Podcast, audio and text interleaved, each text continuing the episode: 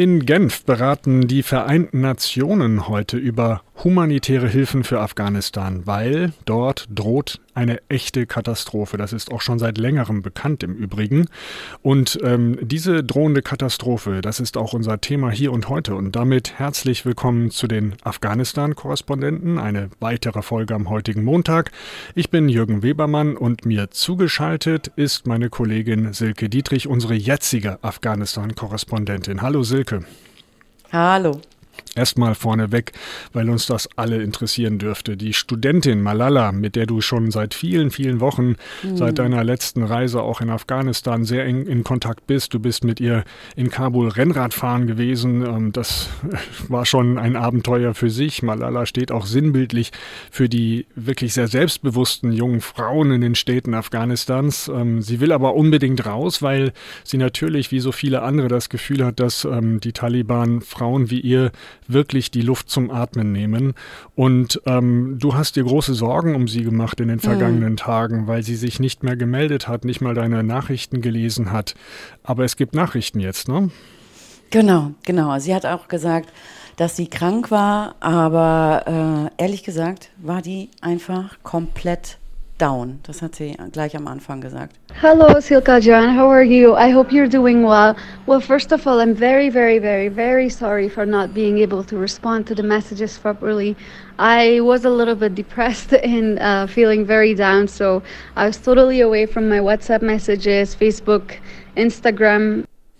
Also sie sagt hier, sie macht, hat gar nichts mehr gemacht. Die hat ihr Handy eigentlich nicht mehr angefasst, mit niemandem mehr kommuniziert kein WhatsApp, kein äh, Instagram, nicht Facebook, also die ganzen sozialen Netzwerke, wo sie natürlich sonst super aktiv ist, einfach zur Seite gelegt, weil man sich, glaube ich, immer noch mal vergewissern muss, was ist da eigentlich gerade passiert. Es haben wirklich so viele Menschen nicht damit gerechnet, dass das so schnell geht und dass die Islamisten einfach wieder an die Macht kommen. Das muss auch erstmal verdaut werden. Es muss auch verdaut werden, ähm, dass natürlich jetzt nach und nach die Taliban wirklich ihr wahres Gesicht zeigen. Es war so viel die Rede davon, ja auch hier in Deutschland. Ach, die, die geben sich aber sehr moderat und die ersten Töne sind ja vielleicht doch vielversprechend. Vielleicht sind sie doch kompromissfähig. Vielleicht gibt es so eine inklusive Regierung auch mit Vertretern der alten Republik, die jetzt untergegangen ist und so weiter. Vielleicht gehen sie auch in puncto Frauen ja noch so ein bisschen auf die äh, Frauen, die tatsächlich Freiheit fordern, äh, zu. Aber nichts, aber wirklich nichts von dem ist jetzt geschehen. Ne? Mm, genau. Das hat Malala dann auch nochmal erzählt. Sie hat dann natürlich die ganze Zeit davon erzählt, wie sie versuchen, jetzt wegzukommen. Und äh, dann sind sie ein bisschen unsicher, ob sie es jetzt so überhastet machen sollen, weil so Hauptsache raus, das war ja das Gefühl die ganze Zeit am Flughafen. Und jetzt denken sie, wie sehr können wir den Taliban eigentlich vertrauen, dass sie wirklich uns erstmal nichts antun. Oder sollten wir so schnell wie möglich raus? Und der einfachste Weg wäre im Prinzip nach Pakistan zu gehen. Und Pakistan ist aber einfach schwierig, weil die brauchen ein Visum für das Land und danach hat sie einen Stempel von Pakistan in ihrem Pass und sagt dann eben, dann kommt sie kaum noch in ein anderes Land. Was stimmt? Sie hatte vorher in Singapur studiert, da dürfte sie dann zum Beispiel nicht mehr hin. Und sie hat große Angst davor, in Pakistan hängen zu bleiben. Auch das passiert gerade vielen, weil wirklich Menschen über den Landweg nach Pakistan kommen, weil eben so viele Menschen versuchen, da rauszugehen. Und sie ist jetzt so in dem Zwiespalt, traue ich denen noch im Moment, dass sie mir wirklich nichts antun? Werden sie da Wort halten, weil sie ja eigentlich auch Gelder brauchen von der internationalen Gemeinschaft? Oder müssten wir doch überhastet und so schnell wie möglich raus? Die dürften noch nicht mal einen Koffer mit nach Pakistan nehmen. Und dann sagt sie auf der anderen Seite, was ihr natürlich das Misstrauen auch gibt, wir haben, weiß ich nicht, ob jetzt das alle gesehen haben, aber am Wochenende gab es eine Pro-Taliban-Demo, die die Taliban vermutlich organisiert haben, also Frauen im Hörsaal. Und die sahen einfach aus. Malala beschreibt das ganz schön. There were videos and pictures of these women wearing hijabs like crazy hijabs not even their eyes can be seen they literally have gloves and like socks and so like they're completely covered it's like you've put them in a plastic bag or something Also sie beschreibt das so, als hätte man den Frauen im Prinzip einen Plastiksack komplett übergestülpt. Die hatten Handschuhe an, man konnte das Gesicht gar nicht sehen. lange, lange schwarze Gewänder. Dann standen da überall kleine Taliban-Flaggen in dem Hörsaal und die haben dann so Sachen gesagt wie, es ist toll, dass die Taliban jetzt wieder an der Macht sind, wir möchten den Koran studieren und so ganz glauben die Leute das nicht, auch nicht mal Lala. There was a statement uh, that was shared, and it was by one of the students of that university. Said that the Taliban told us to uh, dress like this and like uh, recite their slogans, otherwise they would uh, arrest us and they would have us on their blacklist. Also sie sagt, dass sie in den sozialen Netzwerken gelesen hat, dass eine Studentin erzählt hätte, die Taliban hätten die aufgefordert, das zu machen und wenn sie es nicht gemacht hätten, dann wären sie entweder auf so einer schwarzen Liste gelandet oder hatten gedroht, sie einzusperren. Die hätten die gezwungen, dann diese Taliban-Slogan zu rufen und die eben dann in diesen Hörsaal gebracht. Ob das stimmt, weiß ich nicht, gehen ja immer viele Gerüchte rum, aber das war eben einfach ein Bild. Die Taliban wollten damit zwei Sachen zeigen. A, wir haben immer gesagt, wir lassen Demonstrationen zu, weil wir letzte Woche auch schon darüber gesprochen hatten, dass sie Demos verbieten, aber natürlich, mhm. wenn es in ihrem Sinne ist. Und B, schaut doch mal Frauenrechte und die Frauen sind richtig glücklich, dass sie jetzt so hier in der Universität sitzen können und den Koran studieren können. Ganz kurz noch zu einem Detail, das du gerade erzählt hast. Malala, wenn sie jetzt nach Pakistan ginge, würde sie einen pakistanischen Stempel im Pass haben und damit bekäme sie tatsächlich Probleme, in andere Länder zu reisen, ja? Mhm, genau, auf jeden Fall. A, natürlich wegen Corona, aber alleine jetzt zum Beispiel in Singapur, wo sie eigentlich hin möchte, wegen äh, der politischen Instabilität und weil Pakistan natürlich bei vielen Ländern nicht unbedingt dann gelitten ist. Hm, spannend.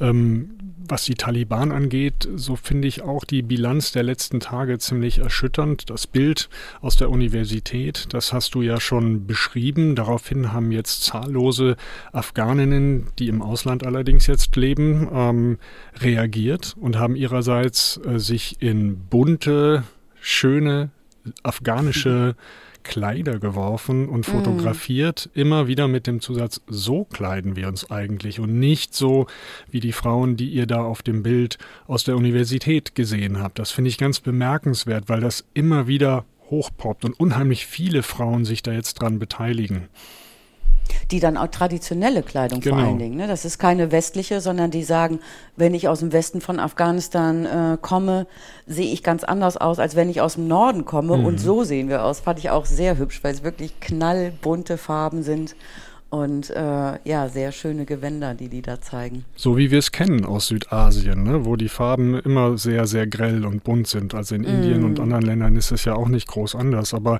trotzdem, so diese Bilanz ist schon ziemlich erschütternd, finde ich. Wir haben also Journalisten, die verprügelt, verprügelt wurden.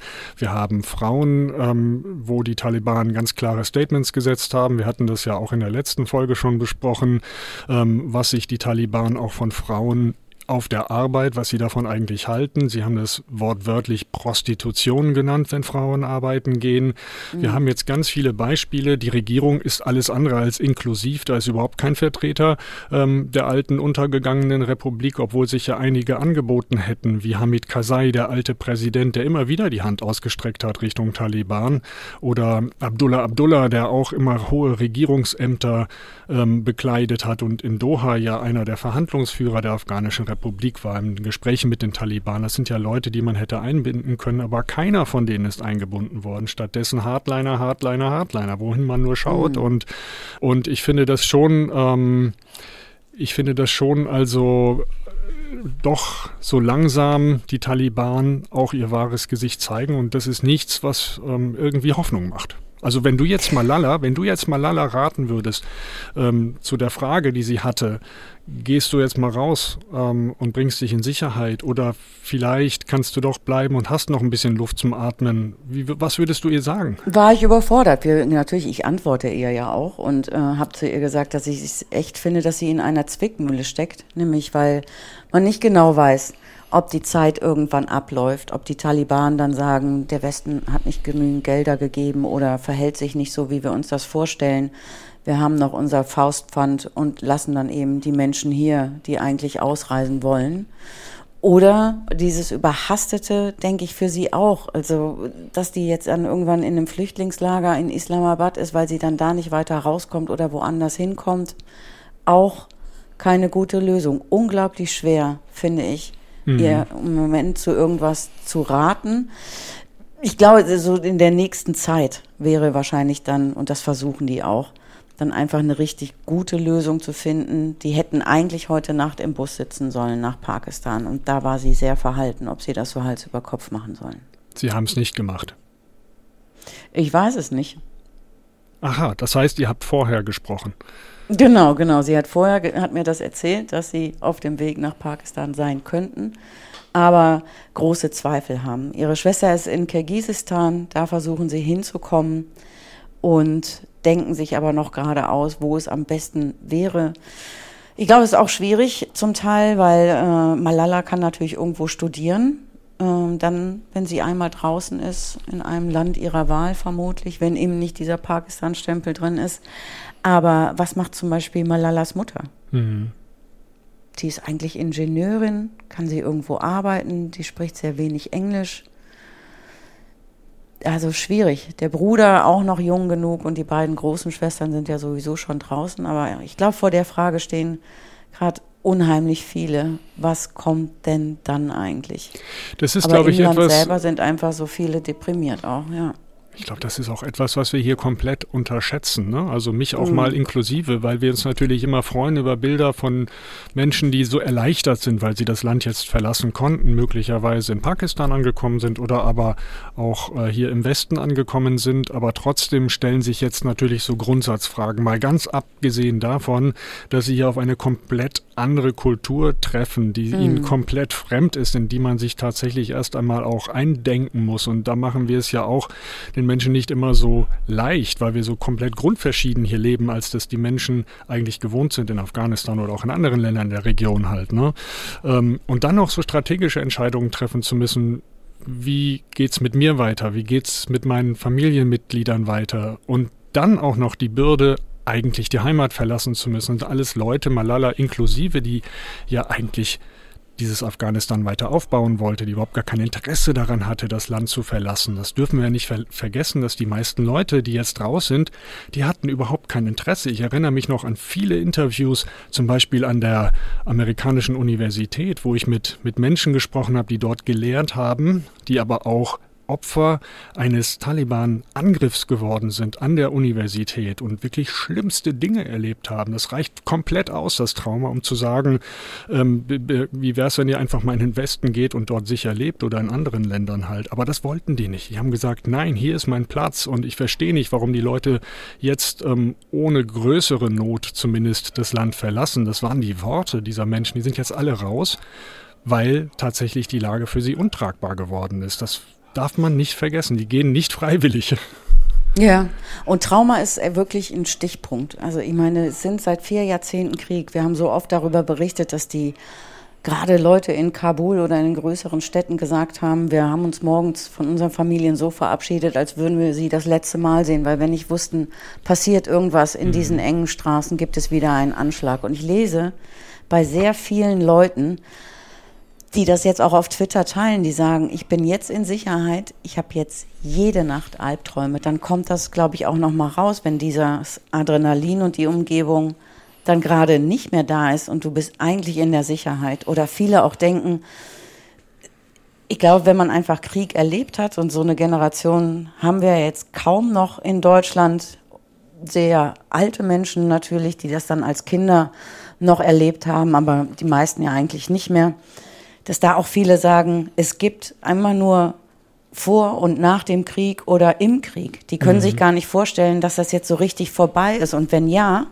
eigentlich direkt sofort wieder denken, aber da wird ja wieder ein Krieg kommen. Mhm. Viele alte Menschen in Afghanistan, die das sagen, Krieg gehört zu dem Land, das wird niemals gehen. Und das steckt, glaube ich, einfach in den meisten Menschen drin. Das ist ein riesengroßes Trauma.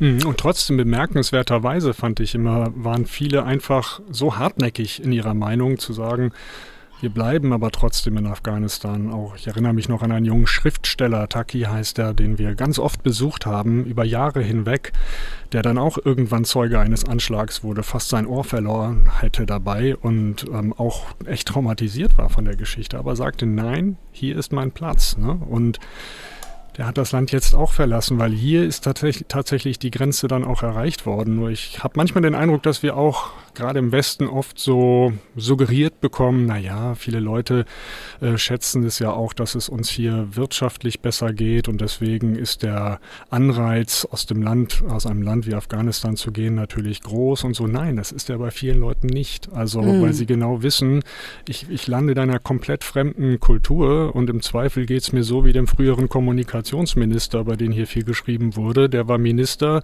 der ist Oxford-Absolvent oder zumindest einer großen großen Universität, einer berühmten, und ist jetzt Lieferando-Fahrer mit dem Fahrrad.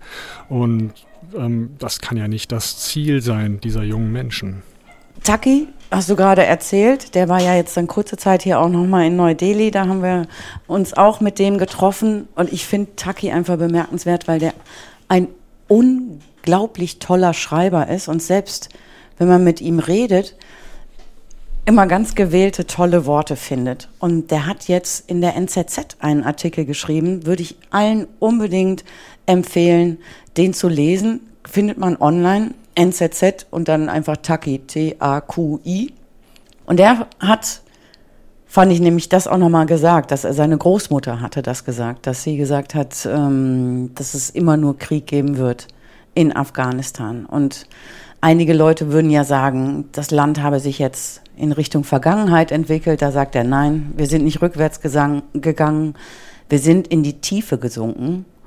Und das Ende fand ich unglaublich deprimierend, weil er hat gesagt, er hat dann noch mal in äh, 1984 reingeschaut in das Buch von George Orwell und dann ist er direkt zum letzten Absatz des Buches und der Protagonist in der Geschichte erläutert da seine Beziehung zu Big Brother. Und da schreibt er auch nochmal, was für eine Ironie, denn einer der höchsten Führer der Taliban heißt Baradar, was in deren Sprache eben Bruder bedeutet. Mhm. Und dann schreibt er, zwei geschwängerte Tränen rollten ihm über die Nasenflügel, aber jetzt war es gut, es war alles in Ordnung, der Kampf war zu Ende.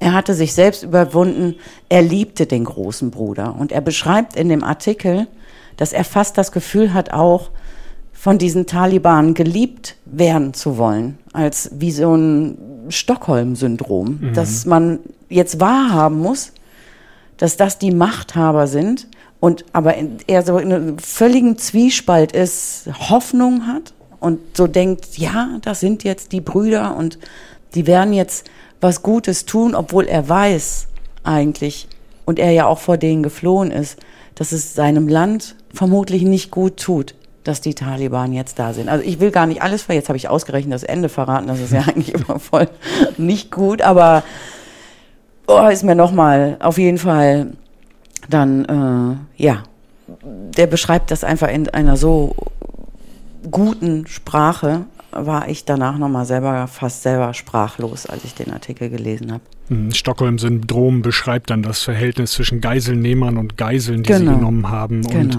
ähm, eigentlich ein Verhältnis, das auf einer totalen Einseitigkeit basiert, aber dann Geiseln, mhm. die tatsächlich eine Art von Beziehung zu Geiselnehmern aufbauen. Ne? Kommen wir doch mal ähm, zur humanitären Lage. Da hatten wir ganz am Anfang ganz kurz schon gesagt, dass in Genf da heute ähm, beraten wird über humanitäre Hilfen für Afghanistan, weil, ähm, vielleicht kannst du das noch mal ganz gut beschreiben, dort schon auch vor dem Sturz der alten Regierung eine große, große Dürre herrscht, seit längerem, mhm. und das zu einer unglaublichen ähm, Zahl an mangelernährten Menschen geführt hat, schon jetzt.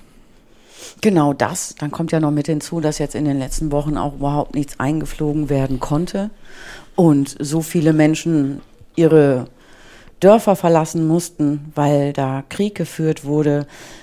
Sehr anschaulich finde ich vor allen Dingen, wenn man fliegt von Kabul nach Masai Sharif. Natürlich gibt es da Hochwüsten, aber ich habe keinen einzigen Fluss mehr gesehen. Das war mhm. alles komplett ausgetrocknet, äh, völlig staubige Flussbetten, so wenig Grün, viele, viele graue, staubige Steine. Und äh, in der Tat ist es so, dass wirklich ja jeder Dritte jeden Tag nicht weiß, wo bekomme ich jetzt eigentlich meine nächste Mahlzeit her und bekomme ich die auch wirklich. 13 Millionen und das ist Menschen. aber ja, ja, das ist ja schon seit sehr langer Zeit so. Also Afghanistan hat ja auch vorher nicht ohne Hilfe überleben können, aber jetzt ist das Geld in den Staatsbanken eingefroren. Wir haben eben noch mal über die neue Regierung gesprochen. Auch da ist ein Riesenproblem. Eigentlich ist dafür ja, sind da auch die Vereinten Nationen zuständig, dass die mit ihren Organisationen äh, da dann eben Hilfsgüter verteilen, Medikamente, Lebensmittel am Ende oder eben gucken, dass sie mit ihren Organisationen auch versuchen, den Leuten dann da vor Ort direkt zu helfen. Jetzt stehen mehr als die Hälfte dieser Minister, die ernannt wurden, auf Sanktionslisten der Vereinten Nationen. Beim letzten Mal haben wir schon erzählt, dass der Innenminister auf der Terrorliste steht. Mhm. Das heißt, rein rechtlich dürften die Ideen im Moment gar kein Geld geben. Mhm. Da müssten sie erstmal die von den Listen nehmen. Dann fragt man sich, nehmen wir die jetzt wirklich von den Listen? Gab ja eine Begründung, warum die auf den Listen stehen. Aber wer leidet dann am Ende? Natürlich die Menschen da vor Ort. Und wir haben uns schon mal drüber unterhalten, Jürgen, du warst auch in diesen Flüchtlingslagern und die sind erbärmlich. Da ist kaum einer, der hilft. Zumindest, ich habe jetzt noch eins gesehen in Masai Sharif. Da war gar niemand. Da mhm. war mal irgendwann eine türkische Hilfsorganisation, die hat so zerrissene, oder das sahen, sahen dann schon zerrissen aus Zeltplan geliefert und immerhin ein Brunnen, aus dem Wasser kam. Was für eine Art von Wasser und ob das überhaupt okay ist, weiß ich nicht. Mhm. Aber das war alles. Unglaublich viele Kinder, sehr viele Frauen. sind ja auch einfach so viele Männer in diesem Krieg gestorben, die überhaupt nicht wissen, was jetzt morgen passiert.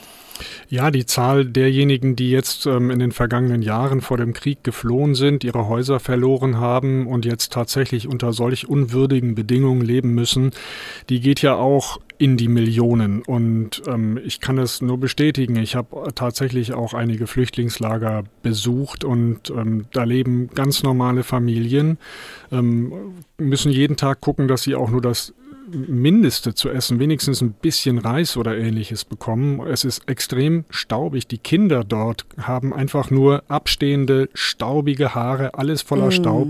Man fragt sich einfach, wo da Perspektive ist. Da ist überhaupt keine Perspektive, weil natürlich das auch für dieses Land ähm, selbst viel zu viele Menschen sind, die da in irgendeiner Form versorgt werden müssen. Das Land kann das gar nicht stemmen. Ähm, und ich bin ich habe auch große Zweifel daran, dass die Vereinten Nationen da jetzt wirklich nachhaltig genug Hilfe leisten können, weil es einfach so viele Menschen sind, die unter solchen Bedingungen leben müssen, wirklich nur unter einfachen Zeltplanen teilweise oder, oder zusammengezimmert ähm, irgendwelche kleinen äh, Behausungen, dem Wind, dem Wetter schutzlos ausgeliefert. Es ähm, ist ja auch so, dass es durchaus nicht immer nur trocken und warm ist, sondern mm. gerade im Winter, Im kann Winter es genau, mm. da kann es super kalt werden, weil Afghanistan sehr hoch liegt. Allein Kabul liegt ja schon auf einer Höhe von 2000 Metern.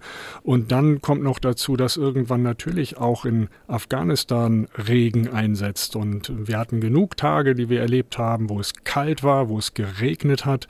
Ähm, und sich dann vorzustellen, in solchen Lagern leben zu müssen, also das über, hat schon damals meine Vorstellungskraft komplett überstiegen. Mhm. Und ähm, ja, es war einfach, man kann In dann Kabul einfach sind nur. die ganzen Parks im Moment voll. Ich mhm. sehe das auf ganz vielen Videos, wo die Leute dann auch einfach nur in Zelten schlafen. Viele natürlich, die dachten, Kabul wird sich noch länger halten und ihre Dörfer waren zerstört und dann sind sie auf dem Weg dahin. Das ist eine Herkulesaufgabe, auf jeden Fall, das mhm. zu schaffen. Und es hat ja große Folgen. Es ist ja nicht so, dass die Leute jetzt alle umfallen, weil sie verhungern. Aber diese Mangelernährung, die die Kinder dann haben, dann später die Frauen werden, also da gibt's, die werden Missgeburten haben, Fehlgeburten, äh, die Leber sind nicht richtig entwickelt, die Hirne sind nicht richtig entwickelt. Das können so viele organische Schäden auch verursachen, dass das sehr kritisch ist, wenn da jetzt eine ganze Generation quasi drunter leidet. Das ist jetzt nicht nur deine Einschätzung, sondern auch die von Experten der Vereinten Nationen. Ne? Genau, Ja, also ich habe äh, vor allen Dingen, als ich das letzte Mal da war, in Kabul mit der Welthungerhilfe gesprochen und mit dem Leiter. Und äh, der hat das nochmal sehr ausführlich beschrieben. Auch den Spagat äh, sehr deutlich, weil er meint, es geht gerade alles Richtung Corona und Impfung. Und meinte, das ist gut, wenn hier Impfungen hinkommen, aber wenn deswegen dann keine Hilfslieferungen mehr kommen, sieht er sehr kritisch. Hm. Ist, glaube ich, ach, eine schwierige schwierige Lage. Aber im Moment ist es einfach so, glaube ich, äh, da hat er auch gesagt, es führt kein Weg daran vorbei. Auch es führt auch kein Weg daran vorbei, mit den Taliban zu reden. Das haben sie auch vorher schon getan. Alle Hilfsorganisationen haben schon unter den Taliban gearbeitet, jetzt nicht von vor 25 Jahren, sondern die Taliban hatten ja zahlreiche Provinzen jetzt schon seit mehreren Jahren inne und hat dann erklärt, wie das läuft. Man spricht dann halt mit dem Stammesältesten erstmal, der wiederum spricht mit den Taliban. Dann wird geklärt, wie wichtig die Hilfeleistung ist, wer das machen darf. Da ringen sie jetzt auch die Vereinten Nationen auf und sagen zum Teil, dass ihre Mitarbeiterinnen nicht mehr arbeiten dürften und nur Männer jetzt die Projekte weiterverfolgen könnten. Ja, aber so hat das bislang auch funktioniert und der hat ehrlich gesagt auch überhaupt kein gutes Haar an der Vorgängerregierung gelassen, weil der sagt, wir sind natürlich bewusst nicht Regierungsorganisation und äh, da war so viel Korruption mhm. in diesem Land und die haben es wirklich schwer gemacht, den Hilfsorganisationen da zu arbeiten. Aber er meinte, er traut den Taliban und diesen süßen Worten nicht. Aber es bleibt nichts anderes übrig, als abzuwarten und da zu bleiben. Und das hat er ziemlich deutlich gesagt. Wir bleiben hier und wir werden hier weiter arbeiten. Es sei denn, in den Gebieten, wo wir sind, würde wieder erneut ein Krieg ausbrechen. Das wäre der einzige Grund, um dann doch zu gehen. Ja, vielleicht ein wichtiger Hinweis auch der auf die alte Regierung. Es gibt nicht wenige, die die Regierungen, die in Afghanistan seit 2001 dann an der Macht waren, auch als Kleptokratie bezeichnet haben, weil man so tief und so gravierend immer in die Kasse gegriffen hat und sich da Gelder abgezweigt hat. Man hat das ja auch ein bisschen gesehen, wenn dann immer Taliban ähm, irgendwelche Gouverneurssitze erobert haben oder Häuser von ähm, wichtigen Vertretern der alten Republik, was für ein unglaublicher Reichtum dort auch schon in den Einrichtungsgegenständen zu sehen war. Und ich glaube, das hat schon vielen Leuten auch nochmal gezeigt, wie das Geld tatsächlich abgezweigt wurde. Ja, also bittere Aussichten, da kommt einiges zusammen. Dürre, hm. Taliban, äh, jetzt auch eine, eine veritable Wirtschaftskrise ausgelöst, eben durch diesen Umsturz. Wir werden weiter drauf schauen. Auf jeden Fall, wir haben noch viel zu besprechen, auch in dieser Woche. Ähm, Silke, wir hören uns übermorgen wieder. Ähm, vielleicht mhm. ein kleiner Spoiler. Vielleicht kann ich so an dieser Stelle schon mal sagen, du bereitest auch selber gerade eine Reise vor. Und damit ihr hier nichts verpasst, abonniert diesen Kanal. Dir, Silke, vielen Dank und wir hören uns wieder. Danke fürs Zuhören. Ciao, ciao.